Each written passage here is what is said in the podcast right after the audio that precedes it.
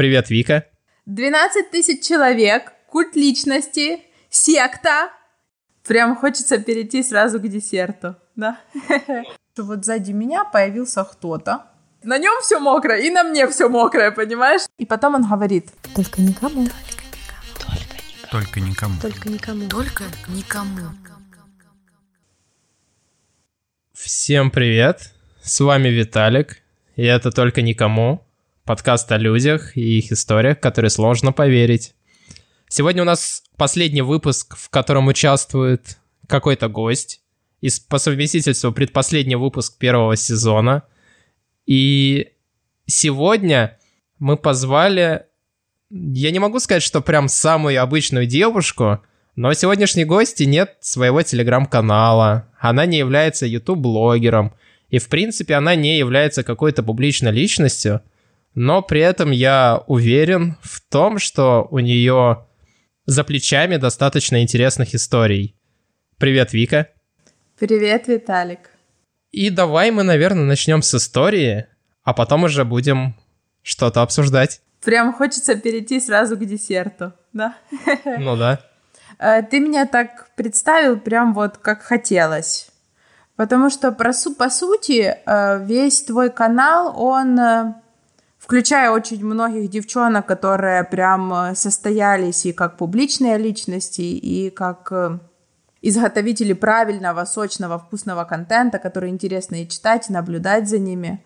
Вот. И э, моя история — это больше как э, референс на все предыдущие истории, которые отсмотрены, отслушаны, и по ним сделаны какие-то свои выводы. Потому что мы же как э, призма видим все исключительно со своей колокольни и делаем из этого выводы. Первая история. Готов? Всегда готов. На выбор. Лондон или Сицилия? Выбирай. Давай начнем с Лондона. Лондон. 12 тысяч человек. Культ личности. Секта. И, наверное, одно из э, путешествий по ту сторону обычного представления о сексе, о дружбе и о людях вообще. И о страхе, конечно же. Потому что всеми нами движет страх, как мне кажется. Мне 29. Я из маленького провинциального города в Украине. Я думаю, этот момент люди уже услышали. Они услышали по Г, по Шо и по, вся... по всем остальным моим согласным и гласным. Э, я из маленького города в Украине, и некоторые вещи для меня до сих пор, при всей моей открытости и готовности воспринимать все новое, это дикая дичь, непреодолимая и просто нереальная. Я собралась в Лондон, как-то была очень увлечена всеми э, бизнес-тренерами, тренерами личностного роста, успешный успех, непобедимая победа и так дальше. И я купила билет с моей старшей сестрой на Тони Робинса, как мне казалось, на то время культовую личность. И в какой-то прекрасный момент я понимаю, что визу ей не дают. Визу, визу дают только мне. И я еду сама впервые, наверное, лет за 8 всех путешествий я куда-либо еду сама. Это очень интересно, потому что это тебе развязывает руки, в принципе, на все, на любой experience, который ты можешь почувствовать. Я лечу в Лондон и понимаю, что это мероприятие, это собрание людей, которые ищут новых впечатлений, и не просто новых впечатлений, концерт, э, там какое-то выступление, что-то еще, с кем-то познакомиться, а они все потенциально одиноки, независимо от того, какое количество у них денег, какое количество социальных связей у них, какое количество секса, любви, детей и всего остального. То есть примерно туда приезжают люди не то чтобы обнулиться, но понять, стоишь ли ты чего-то, чтобы на тебя собралось 12 тысяч человек. Потому что 12 тысяч человек собрались поглядеть на Тони Робинса и послушать, чего он вам скажет. Что-то еще из этого. Приезжаю я туда и понимаю, вот, много всего интересного, куча новых знакомств, русские девчонки, польские девчонки, американки, австралийки, то же самое и с парнями. То есть настолько публика разная, от 18 и до, наверное, до 70. И ты можешь законнектиться с кем угодно, и это не только касается нетворкинга, это касается каких-то дальнейших продолжительных связей, потому что ты, э, конференция сама, она в формате нон-стоп.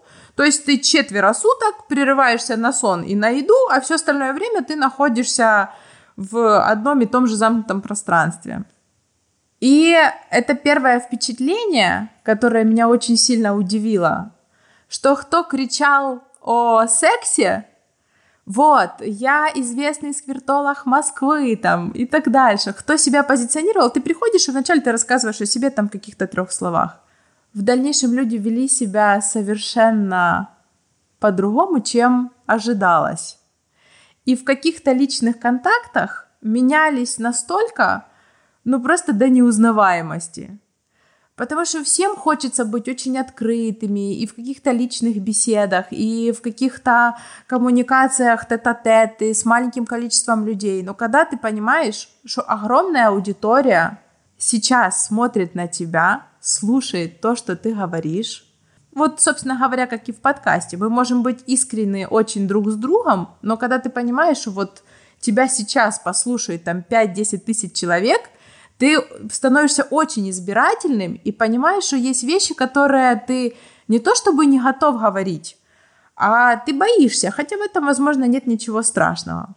И я понимаю, что там собралось огромное количество людей, которые не только рады уехать из дома и попробовать чего-то новенького, но они еще и, в принципе, не против попробовать все, что можно, кроме нового experience а с другими людьми начиная от э, препаратов, заканчивая каким-то, не знаю, тантрическим сексом и всем чем угодно. В общем, в конце этой четырехдневной конференции, когда уже люди стали делиться между собой своим опытом, да, кто что пережил за это время, я поняла, что некоторых там размотало до такой степени, что это было, ну, просто фантастика. За счет погружения. Ты погружаешься в среду, и через какое-то время теряешь бдительность настолько, что можешь рассказать абсолютно все вещи, которые ты вначале очень боялся рассказывать. И можешь просить тех вещей, которые ты не просил у других людей.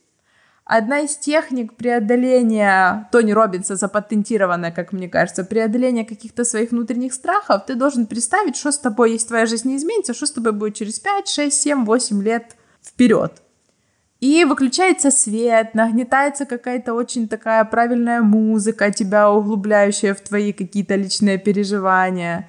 Все нагнетается, нагнетается, нагнетается, потом начинают плакать бабы, потом начинают плакать мужики, и ты понимаешь, что это всеобщая 12-тысячная истерия, в которую тебя, в принципе, вводит один человек со сцены, и ты не знаешь, чем она закончится, потому что она нагнетается до такого не знаю, дикого оборота, что я понимаю, я стою в этой темноте. С одной стороны, возле меня стоит девочка с Москвы, с другой стороны, возле меня стоит мальчик с Латвии. Этот мальчик меня обнимает и рыдает настолько, что у меня промокло, а Тони Робинс любит работать при температуре 10 э, градусов плюс, 7 градусов плюс, при пониженной температуре. Притом он в футболке, и, допустим, в каких-то легких бермудах, таких, ну, как бы вообще, ну, для меня не, не, не представляется возможным, да, насколько я люблю тепло, я стою в батнике, в спортивном костюме, на мне термобелье, этот юноша, чуть-чуть старше меня, рыдает возле меня так, что на мне промокла футболка, батник, кофта, ну, абсолютно, просто какая-то происходит дичь. Та ревет сзади, этот ревет сбоку возле меня, они меня как-то обнимают. Как оказывается, через время этот юноша живет с нами. Я понимаю, что он живет в комнате напротив.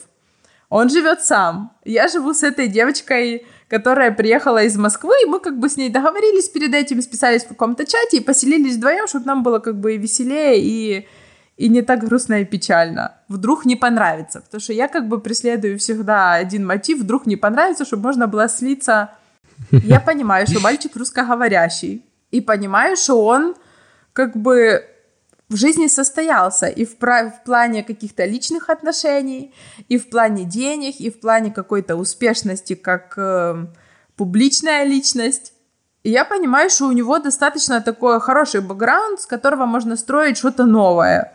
Я имею в виду, что ему есть куда двигаться. Знаешь, бывают люди, они прям бесперспективные в плане каких-то либо отношений, либо личностного какого-то роста, да, что ты понимаешь, ну вот он не просто никуда дальше не вырастет, он приехал поразвлечься, посмотреть на других и себя показать. Тут я понимаю, что вроде бы человек прям на своем месте, и он мне говорит, не хочешь ли ты вечером со мной поговорить? Возможно, ты мне скажешь со стороны, что со мной не так. Мне интереснее всех этот юноша, покуда я не понимаю, как у него все в голове работает, что он настолько быстро раскрепощается, что ему не проблема рыдать в компании бабы, вот так рыдать, что, ну, ну просто пиздец. На нем все мокрое, и на мне все мокрое, понимаешь? Редкий случай, когда это не связано с сексом. Абсолютно, согласна. Хотелось бы, конечно, возможно, чтобы все было по-другому, но это от слез, на самом деле, от слез. Я понимаю, что 4 часа ночи я сижу у него в комнате, и вот как бы я подозреваю, что сейчас начнется что-то очень интересное, какой-то такой перформанс. Возможно, даже с каким-то подтекстом, которого всем хочется, но все о нем молчат. Три интересных факта о мужчинах. Мужчины, когда не дома, зачастую четко понимают, что они не дома, и согласны делать все, что они не делают дома, и делать то, что они не делают дома. Он говорит, рассказывает о своих успехах, вот что не так, что так, что ему нравится, что ему не нравится. Я понимаю, что все дело продвигается вот к, к такому, к чему-то очень близкому, откровенному. И тут я понимаю, что вот э, я уже под одеялом, вот по, по плечи, в одежде, он под этим же одеялом в одежде. Он рассказывает какие-то свои личные переживания по поводу этого тренинга. Все движется как бы, ну, очень к близким каким-то отношениям, возможно, и сейчас, и в будущем. И потом он говорит, если что-то в жизни у меня складывается не так, я спрашиваю своего кота, что не так? И в этот момент я понимаю, что жидкости во всех отверстиях меня просто исчезают за одну секунду. У меня пересыхает во рту. Я хочу умотать просто в свою комнату и лечь спать, потому что я понимаю, что обсуждение каких-то личных вопросов с котом это очень хорошо, но если ты собираешься с кем-то потрахаться, никогда нельзя ему говорить что ты обсуждаешь какие-то свои личные проблемы с котом, спрашиваешь у него его мнение, и на следующий день каким-то божественным образом все твои проблемы решаются. Ну, знаешь, некоторые коты гораздо умнее людей. И я бы тоже с радостью общался лучше с котами, чем с некоторыми людьми. Но ты бы ждал, что они решат все твои проблемы? Нет, но давай посмотрим на это с другой стороны. Ты ведь парень находил в итоге решение. То есть не так. Если вопрос решался, Ключевое то, слово в принципе, решается разница... божественным образом. Я предвзята, ну... да? Я понимаю, что мне будет очень сложно снять трусы, весело потрахаться и не ржать, когда я представляю себе, как он гладит кота и спрашивает его, что со мной не так, что со мной не так, ответь ко мне, скажи, что со мной не так. Понимаешь? Но в итоге в течение всего этого мероприятия у тебя нашелся секс или это чисто про какие-то внутренние ощущения истории? Это мероприятие подарило мне четкое представление того, чего я хочу, что мне нравится, и четкое осознание того, что мне не обязательно соглашаться на секс, который мне не интересен и, возможно, будет меня смешить в процессе. Что мир огромный, людей огромное количество. И никто не может тебя ограничить. Ни код, ни языковой барьер, ни твое вероисповедание, ни представление о том, что смешно, а что не смешно. Единственное, что тебя может ограничить, это когда ты прям засмеешься в процессе секса, а человек не засмеется. И все закончится на истерике. На выходе у меня остались только хорошие социальные связи, которыми я пользуюсь сейчас. Они меня радуют. И иногда они меня даже радуют 3-4 раза за встречу. Какой очень тонкий и деликатный намек. Я думаю, раз ты в первой истории нас всех обделила сексом, как того парня, самое время рассказать историю, в которой секс все-таки есть. Да.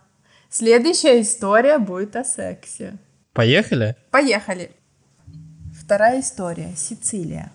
Сицилия — это что-то незабываемое.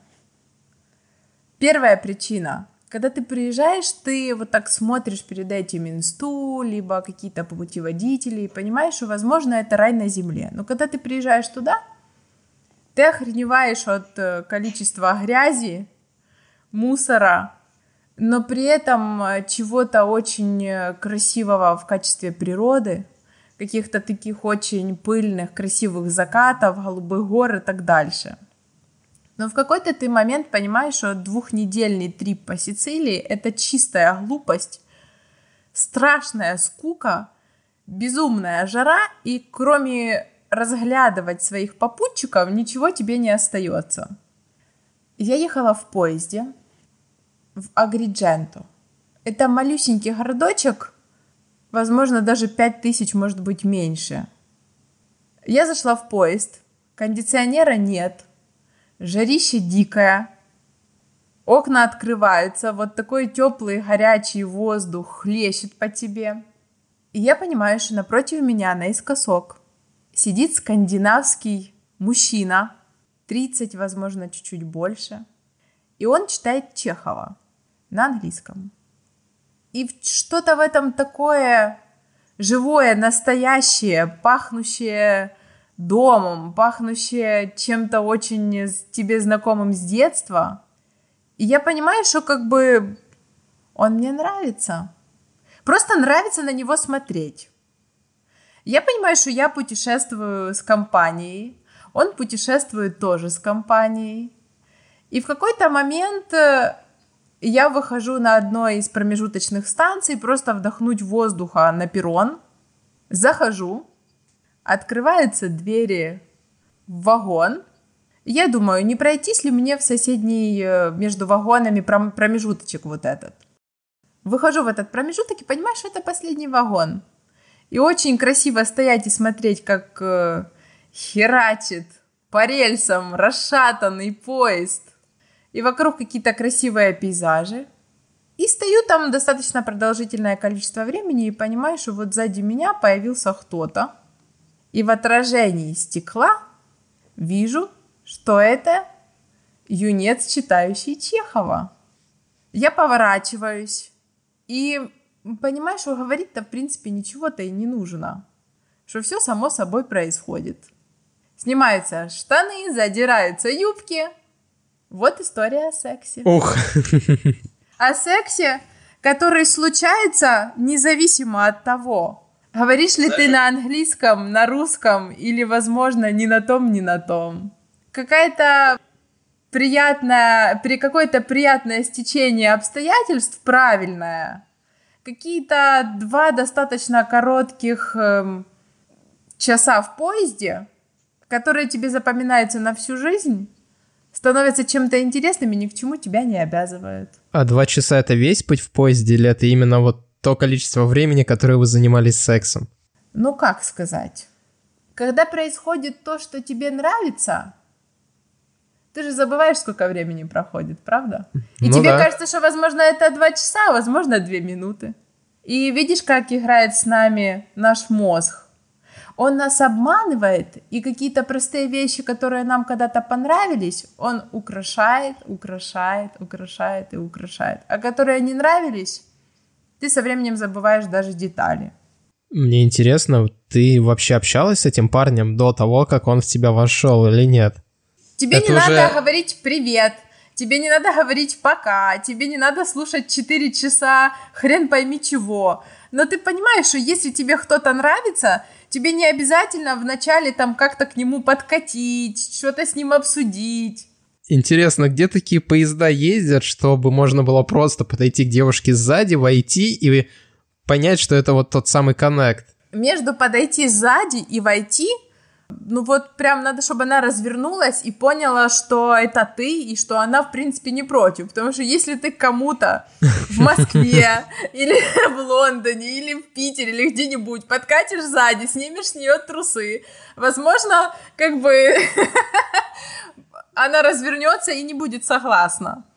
Но если ты сидишь в пустом, полупустом вагоне, и понимаешь, что вот, возможно, это тот, кто тебе нравится, а тебе нравится он. Тебе не обязательно как бы... Это вещи, которые возникают у двух э, человек одновременно. И а тебе вот... не обязательно оценивать. Но мы же так ездили в поездах. Я думаю, ты так ездил в поезде, когда ты думаешь, вот, вот с ней бы было классно перепихнуться сейчас. Но ты же не подходишь и не говоришь, мадам, проследуйте со мной и снимите-ка по дороге трусы. На 80% очень романтический и редко случающийся случай. Ну, знаешь, я тебе так скажу, это, в принципе, почти невероятный случай. Ну, то есть, не знаю, у меня, я не могу, конечно, сказать, что у меня прям огромный опыт, но, в принципе, я не могу сказать, что у меня этого опыта нет.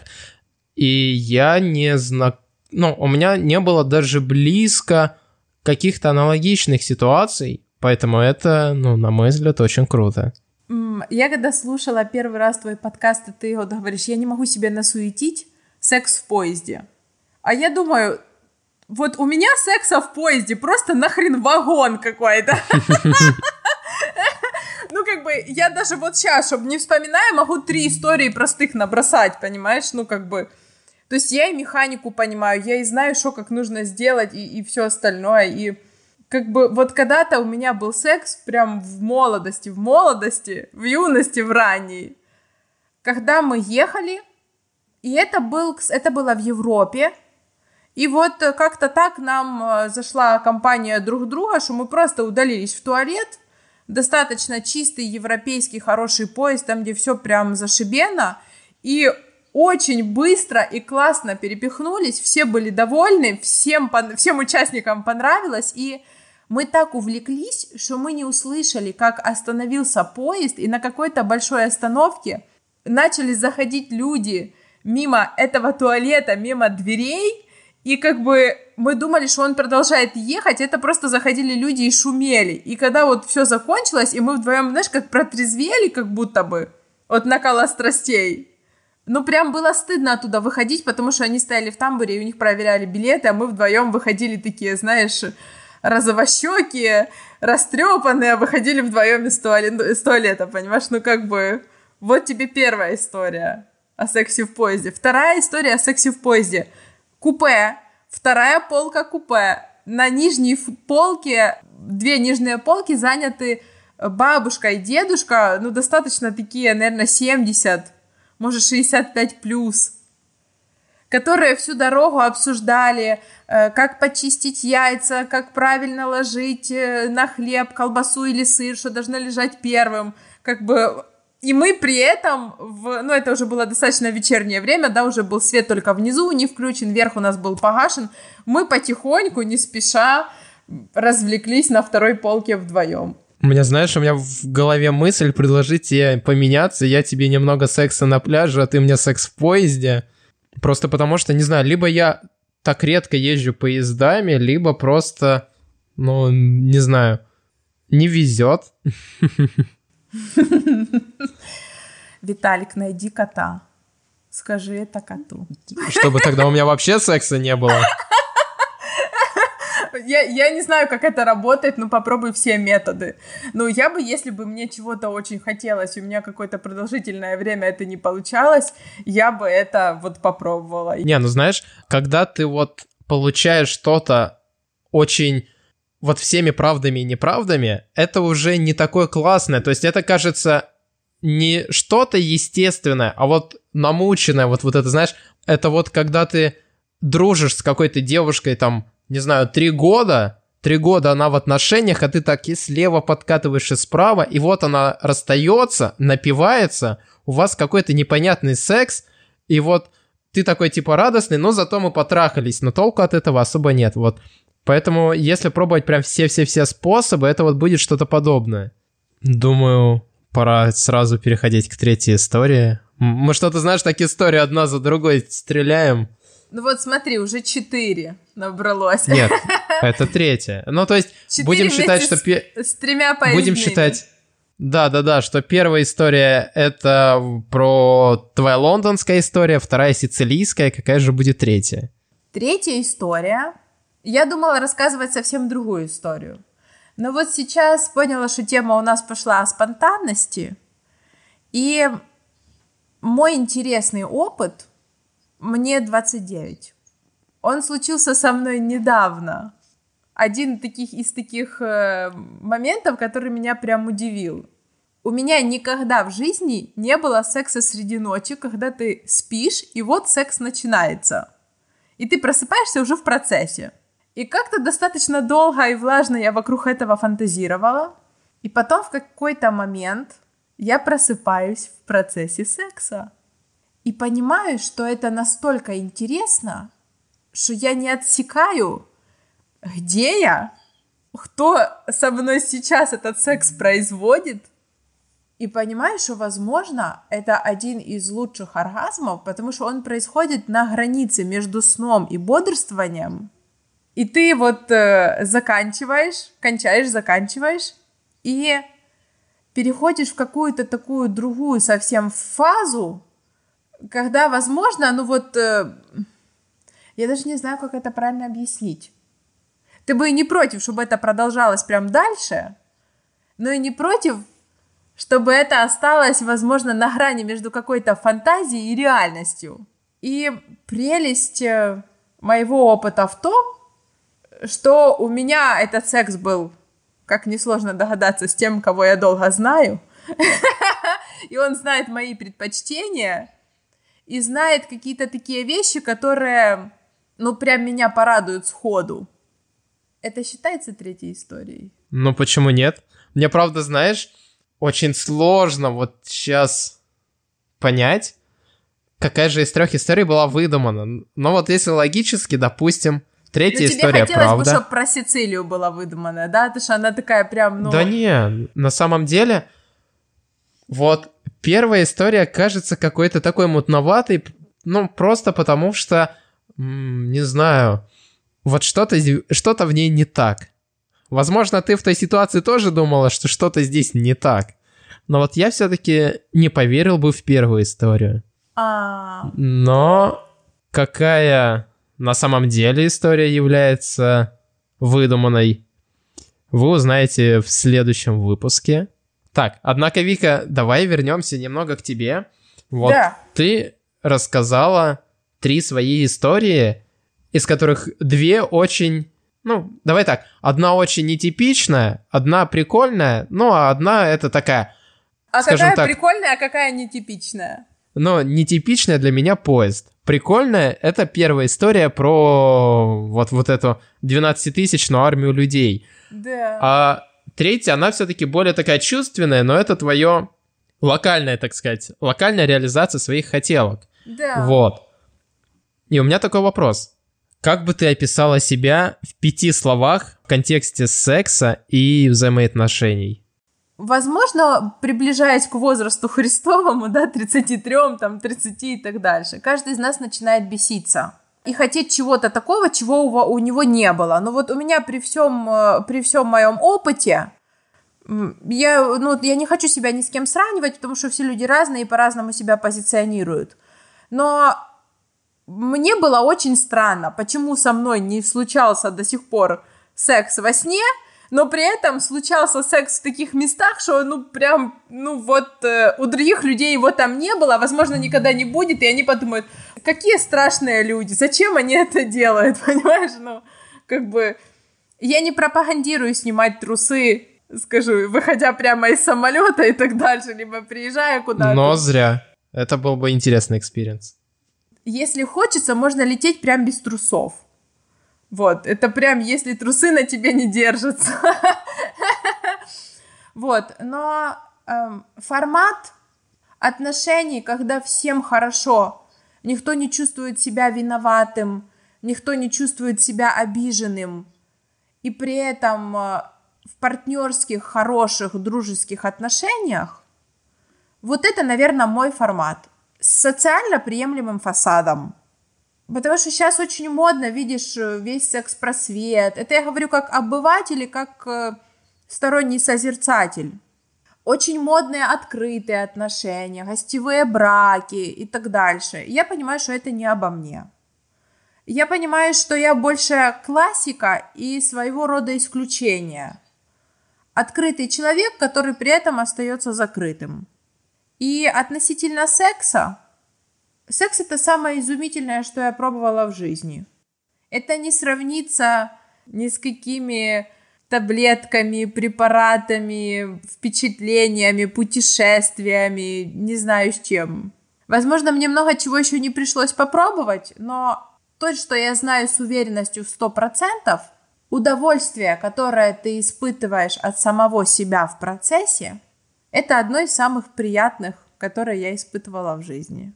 Как круто, ты сразу ответила, знаешь, на все наши последние вопросы. Но что могу сказать? Спасибо, Вика, за то, что к нам пришла.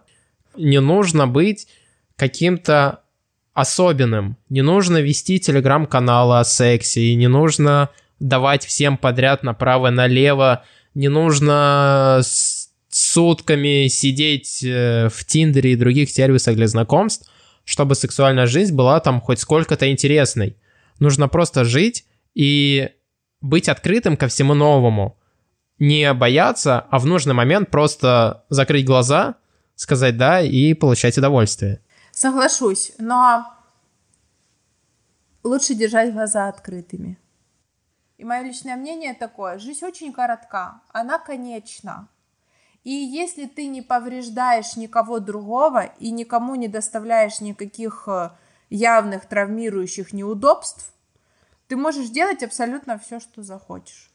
Это касается и профессиональной реализации, и сексуальной реализации, и да вообще всего. Ну что, Вика, спасибо, что пришла. Э, напоминаю, что с вами был Виталик, подкаст «Только никому». И в предыдущем выпуске выдуманная история оказалась история про то, как Борис с Евой пошли на секс-вечеринку и встретили там своего коллегу. Ну что, пора прощаться? Пока. Пока-пока. Только никому. Только никому. Только никому. Только никому.